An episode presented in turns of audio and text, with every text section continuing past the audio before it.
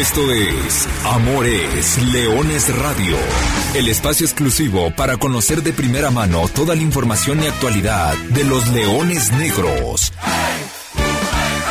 Aquí formarás parte de una manada que nunca deja de rugir. Comenzamos.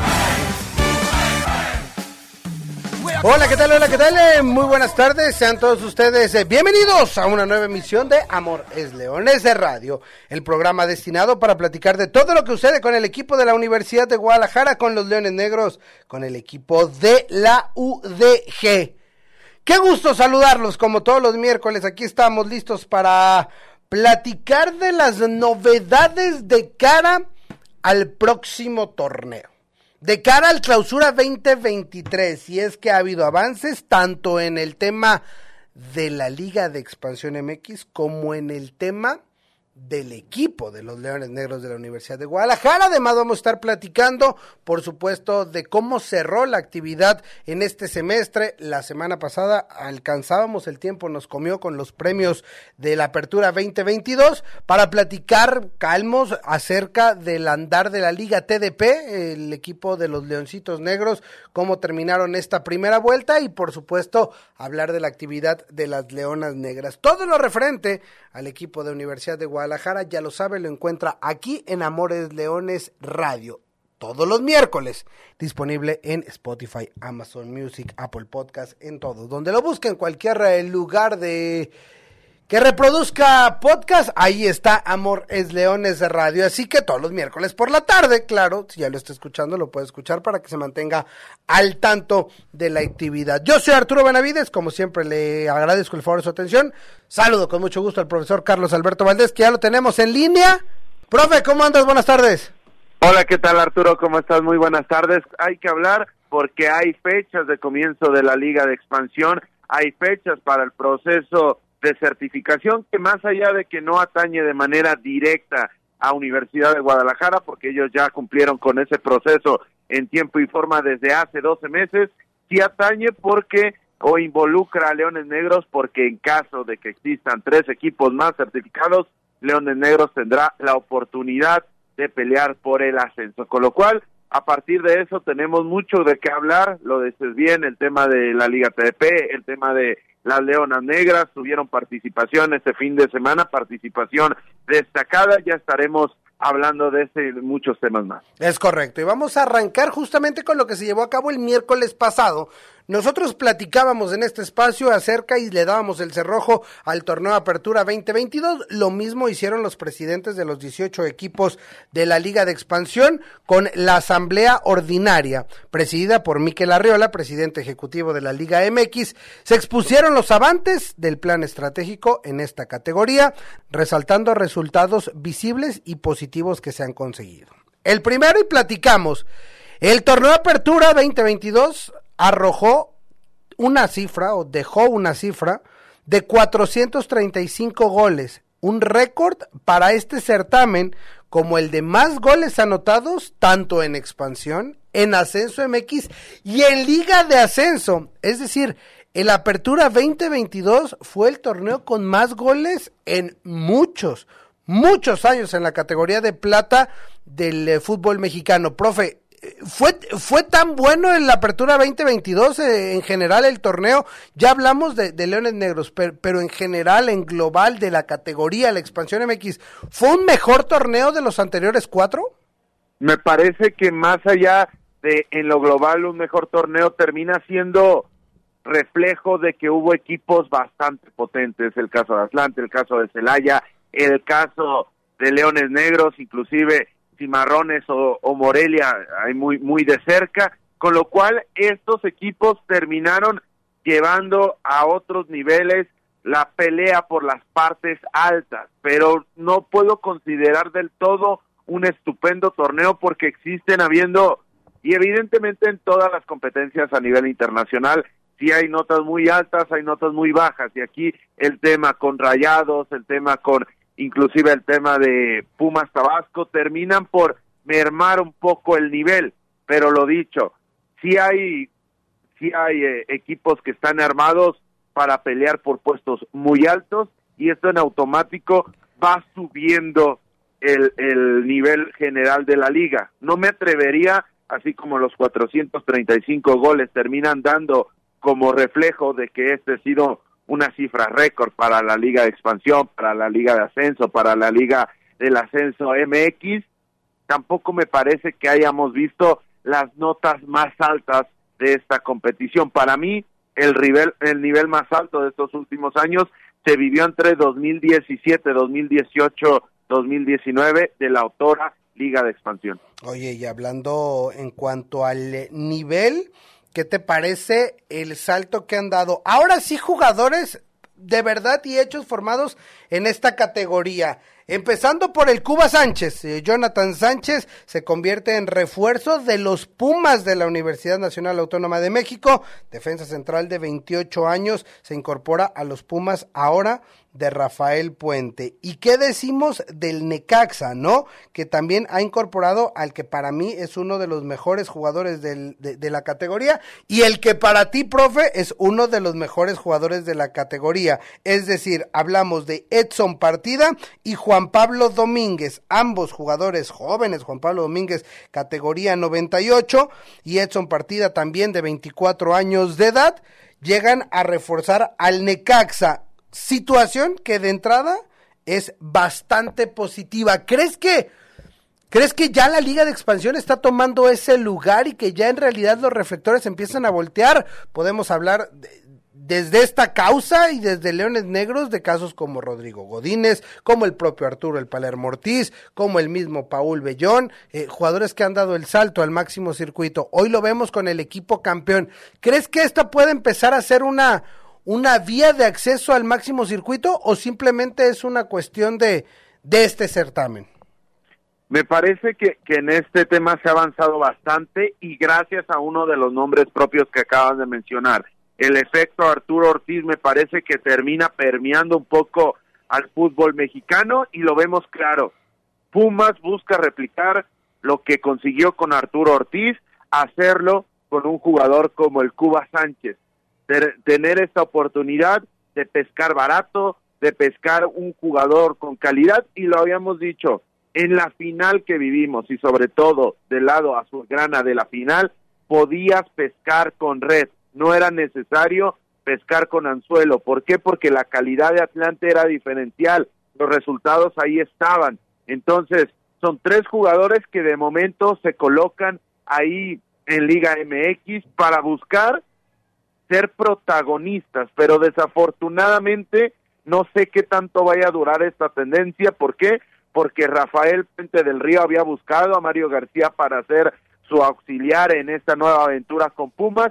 Entonces, al haber ese nexo, es mucho más cercana la comunicación y normalmente, aunque usted no lo crea, este tipo de vínculos personales le abren la oportunidad o le abren las puertas a gente que tenga asociado con nombres propios, es decir, Rafael Puente del Río busca a Mario García, Mario García seguramente le recomienda al Cuba Sánchez y a partir de ahí llega la oportunidad, en este caso, para el jugador del Atlante en la zona defensiva. Lo de Juan Pablo Domínguez y lo de Exxon Partida, me parece que sí es una labor de escauteo y esta sería la palabra clave para poder potenciar a los jugadores. Así como Atlante ha escautado, ha escauteado de buena manera en la Liga de Expansión, como jugadores como el propio Domínguez, como jugadores como Daniel Ajut, que los ha tomado de estructuras de equipos de Liga MX, pero con paso por la Liga de Expansión, así exactamente le está pasando a Necaxa, con lo cual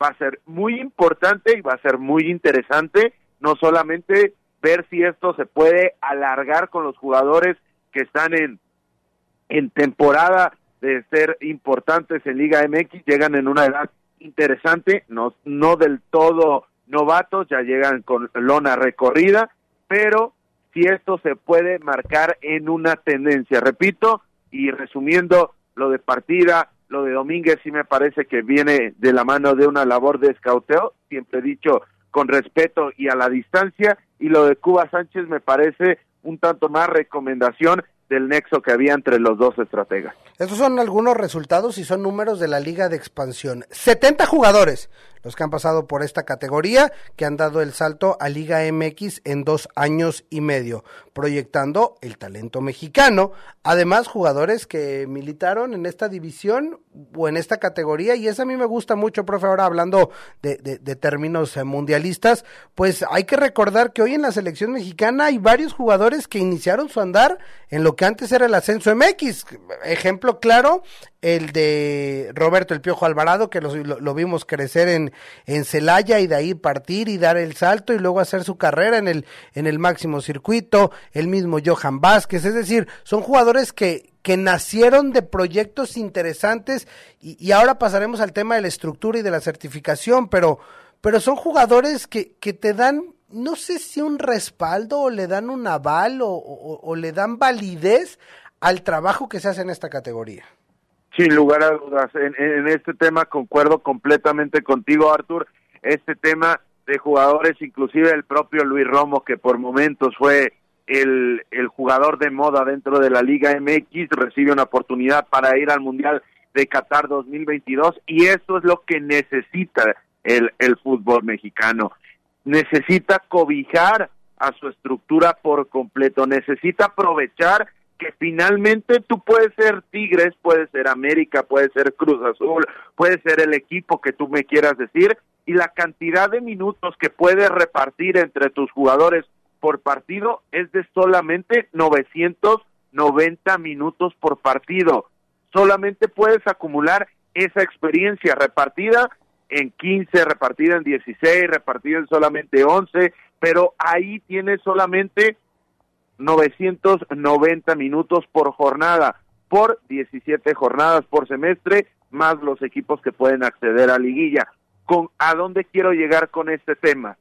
Si un equipo como lo es Cimarrones, como lo ha sido Leones Negros, como lo es ahora Atlante, te ayuda a potenciar al talento mexicano, te ayuda a potenciar las capacidades de nombres individuales para eh, posteriormente levantar la mano y ser piezas claves en un colectivo de en otro tipo de instancias, hablando de primera división, estás tomando lo mejor que puedes hacer del fútbol mexicano en cuanto a estructura, no limitándote solamente al máximo circuito. Y eso indudablemente conforme más se haga, pues mayores réditos le traerá al fútbol mexicano y por ende a la selección mexicana. Bueno, tenemos que regresar eventualmente a la liga de expansión, que es lo que nos atañe, y a lo que pinta para el próximo torneo, el clausura 2023, que arrancará el próximo miércoles 4 de enero.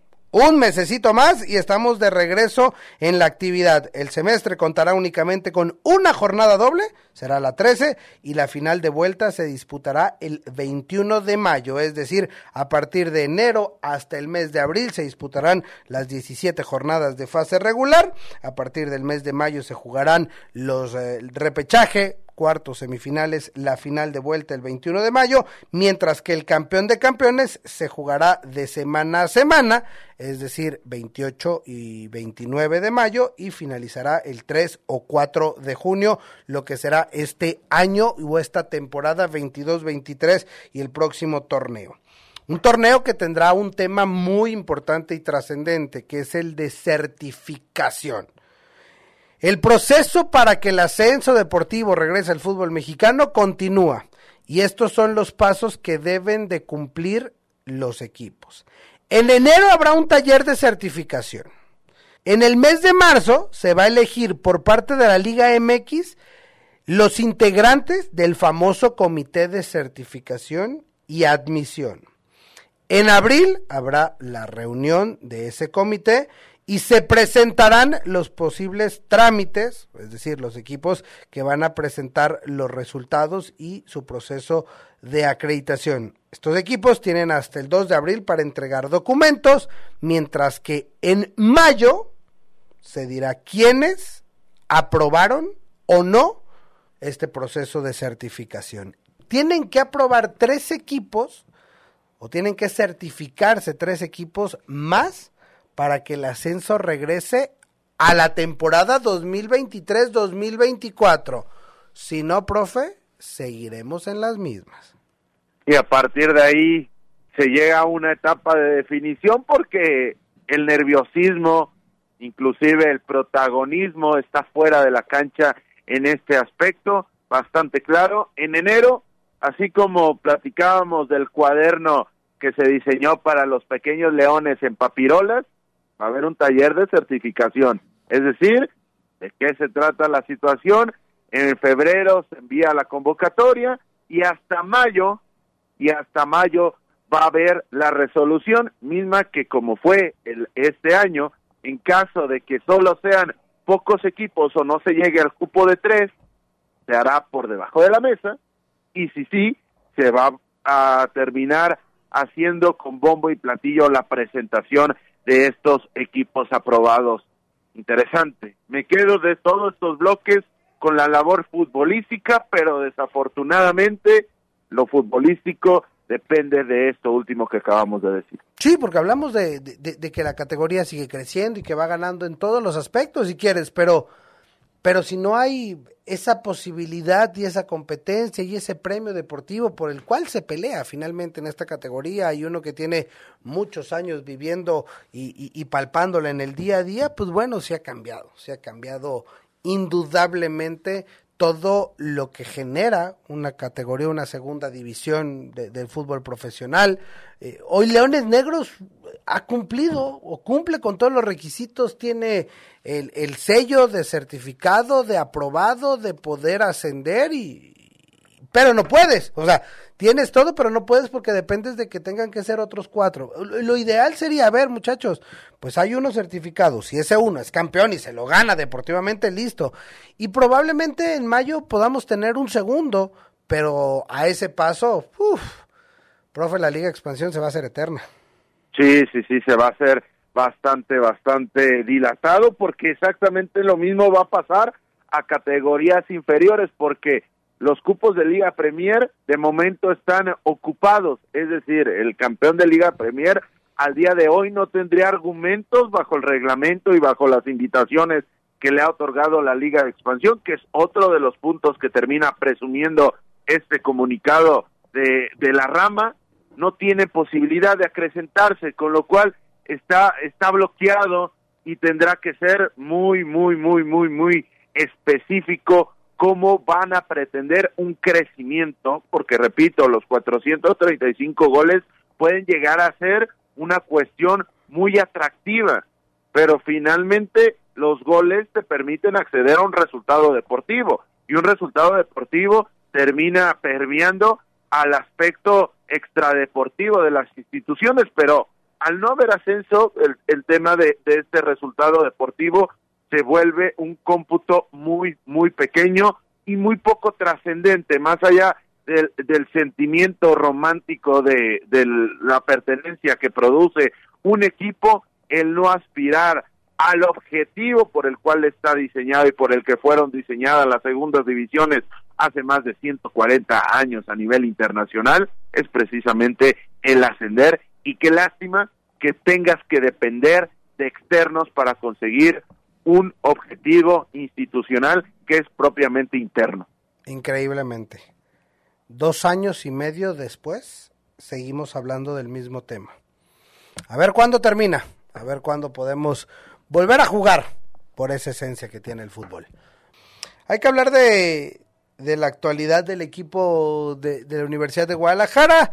Esta es la última semana del periodo de descanso. El próximo lunes hay que reportarse ya los inicios de trabajo de pretemporada y haciendo ya el escauteo, la investigación de, de, cómo se va conformando el equipo, pues obviamente en las oficinas es, son las etapas o son las semanas en las que más se trabaja, profe, para, para tratar de apuntalar el plantel, de cambiar, de, de, buscar intercambios, salidas, llegadas, renovaciones, etcétera, etcétera. Así a la vista, ¿cómo pinta el clausura 2023 para, para Leones Negros y, y cómo, cómo esperarías tú que, que se trabajara o que, que hubiera para este equipo?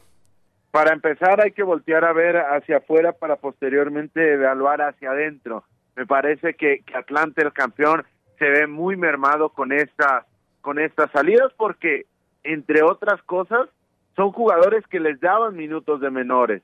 Entonces, a partir de ahí, ese, ese jugador que además que te aportaba gran calidad, te terminaba aportando una ventaja competitiva con el resto de tus rivales. A partir de, o partiendo de esa premisa, me parece que, que me mantengo sobre la misma línea. Leones Negros tiene un once titular bastante competente. Me parece que por ahí tendrías que, que, que replantearte solamente cuáles son los perfiles que vas a buscar. Es decir, ya te diste cuenta que a lo mejor Wilber Rentería no te otorga gran profundidad por la banda, pero lo necesitas dentro del armado de tu once para poder descargar con él balones largos, los balones que, que busca proyectar, en este caso Jairo González, de banda a banda, de costa a costa, los despejes del mismo portero. Wilber se termina aliviando esta particularidad de tener jugadores de perfil o de tamaño o de estatura tan baja en el frente del ataque como lo es Miguel Vallejo, como lo es el propio Raí Villa, con lo cual en ese perfil parecería que tienes copadas las opciones. Entonces es complicado buscar un hueco dentro del once titular para, para posibles refuerzos o posibles necesidades palpables que tenga el conjunto de, de Leones Negros. Yo me mantengo en la idea de que Leones Negros tendría que apuntalar ya un tema de un 15, un 16, mucho más competitivo en el aspecto de la experiencia, porque es diferente que llegues a tener participación cuando de ti se requiere un esfuerzo, cuando de ti se requiere un complemento o cuando se busca en ti una solución y me parece que ahí es donde Leones Negros tiene que voltear a ver el hacer un 15, un 16, hablando de un equipo, de una convocatoria mucho más competitivo. Y es justamente lo que se va a pretender, entendiendo que son tiempos muy complejos, ¿eh? administrativamente para todos los equipos porque el cambio de fechas de la Copa del Mundo, y justamente me, me contaban esa parte, va a ser compleja el tema de las renovaciones y contrataciones, y, y, lo, explico. Normalmente a estas alturas todavía estaríamos, profe, disputando, ¿qué te gusta? Empezando la liguilla para terminar a mediados de diciembre. Entonces, normalmente los contratos son por seis meses y ahora pues el torneo empezó en junio, eh, es decir, hay, hay un tema eh, administrativo que va a poner a los equipos no solo en la Liga de Expansión, no solo en México, en el mundo verdaderamente complejo para, para todos. E, es decir, no esperemos un mercado de fichajes de por sí, el, el mercado de fichajes invernal no, no es no es este muy copado o, no trae tantas eh, modificaciones, hay que, hay que esperarlo, porque si el mundial, vaya que ha cambiado mucho a la razón de ser de las ligas, de los equipos e inclusive del propio mundial. No por nada tantas lesiones se presentaron en, eh, en, días previos, el tema de los calendarios tan apretados, cómo hubo que sacar todo como al vapor para darle paso a lo que se está viviendo en estas fechas que es Qatar 2022. Sí, en este aspecto normalmente la planeación de una temporada de un jugador profesional va de menos a más, por ello no no se presentan en el primer semestre tantas lesiones como se han presentado en este primer semestre porque muchos jugadores tuvieron que apretar para llegar o para aspirar a una posibilidad de tener participación en este mundial y metes a, a la palestra un tema muy importante. ¿Por qué? Porque hablando de los seis meses, los préstamos a seis meses, las contrataciones por seis meses, estamos hablando de que el torneo empieza el 4 de enero, es decir, tú debes de estar jugando partidos amistosos ya el 15 de diciembre para cerrar actividad en Navidad, para cerrar actividad por ahí la última semana de diciembre, vas a tener uno o dos partidos a partir de la segunda quincena del mes de diciembre, es decir, Tú ya comenzaste pretemporada, la próxima semana reportan los jugadores, ya lo mencionabas, y a partir de ahí, si quieres aspirar a un jugador, le tendrías que hacer a un contrato de siete meses. ¿Por qué? Porque lo tienes que, que cuidar con el tema de la pretemporada, con el tema de los partidos amistosos. ¿Por qué? Porque lo, lo acabamos de ver hace no mucho. Rodrigo Godínez sale de Leones Negros, llega a Cholos en un partido amistoso, se termina rompiendo la pierna y tiene que tener algún tipo de cobijo estructural para poder ayudarse a él y a sus intereses, pero de la mano también ayudar a la institución. Sí, es, es, un tema, es un tema bastante complejo. Pero bueno, en lo que respecta a Leones Negros, la próxima semana evaluaciones médicas y arranca la concentración en el club La Primavera. Serán dos semanas de trabajos eh, a doble sesión y posteriormente a partir de la segunda semana del mes de diciembre, es decir, a partir de la semana del 12 de diciembre, comenzará la fase de partidos amistosos, varios de ellos aún por confirmar. Es decir, a partir de la próxima semana nos volvemos a involucrar con temas de nombres, de jugadores, de entrenamientos, de entrevistas, etcétera, etcétera, etcétera. Pero todavía tenemos más información. Dime, profe. Sí, nada más eh, eh, ese tema de, de la doble sesión. A partir de ahí, una pretemporada en tiempo y forma, digamos, con el 95% de las piezas con las que vas a contar, me parece que va a caer muy bien, así como cayó muy bien esa, ese mismo ejercicio replicado hace seis meses o seis meses atrás ahora se va a buscar repetir y esto, créamelo, que nos vamos a acordar de esta parte a lo largo de toda la temporada. Y a partir del próximo lunes veremos si ya están justamente esas caras nuevas. Antes de despedirnos, profe, tenemos que platicar rápidamente del cierre de la actividad de la Liga TDP, los Leoncitos Negros, cómo cerraron la primera vuelta en la tercera división profesional. Terminan en el lugar número 4 del grupo 14 de, de esta competición.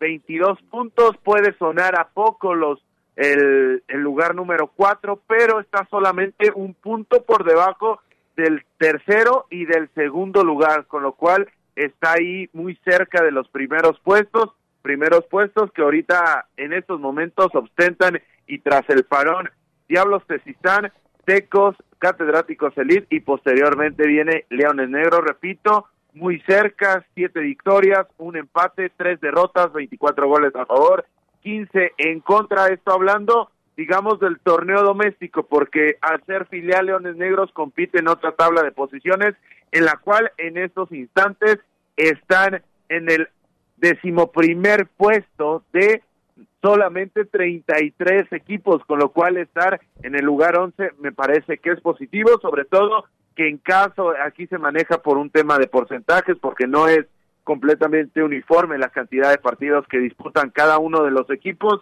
Aquí, para efectos prácticos, en caso de que Leones Negros ganase su siguiente partido, el de la primera vuelta, se metería entre los primeros siete. Y es importante porque hay que buscar terminar entre el top 8 para tratar de recibir la primera ronda de la liguilla, de esa liguilla de filiales de la Liga TDP. Pero bueno, eso reanudará la temporada, al igual que todo el fútbol local y doméstico, para el próximo mes de enero, cuando se ponga en marcha nuevamente la edición clausura 2023 de los torneos y por supuesto la segunda vuelta de esta temporada 22-23 de la Liga TDP. Pues nada, sin más, profesor, te dejamos, te dejamos agradeciéndote la conexión, los comentarios como cada miércoles, aquí estamos. Gracias, Arthur. Nos escuchamos la próxima semana con más y mejor. Es correcto, porque los Leones Negros y la actividad estarán ya de regreso preparándose para el clausura 2023. Por lo pronto, nosotros hasta aquí la dejamos. No sin antes recordarle que goles son amores y amor es leones. Buenas tardes, buen provecho y arriba los Leones Negros. Hasta aquí llegamos. Gracias por ser parte de esta manada que nunca deja de rugir. Los esperamos el próximo miércoles en Amores Leones Radio.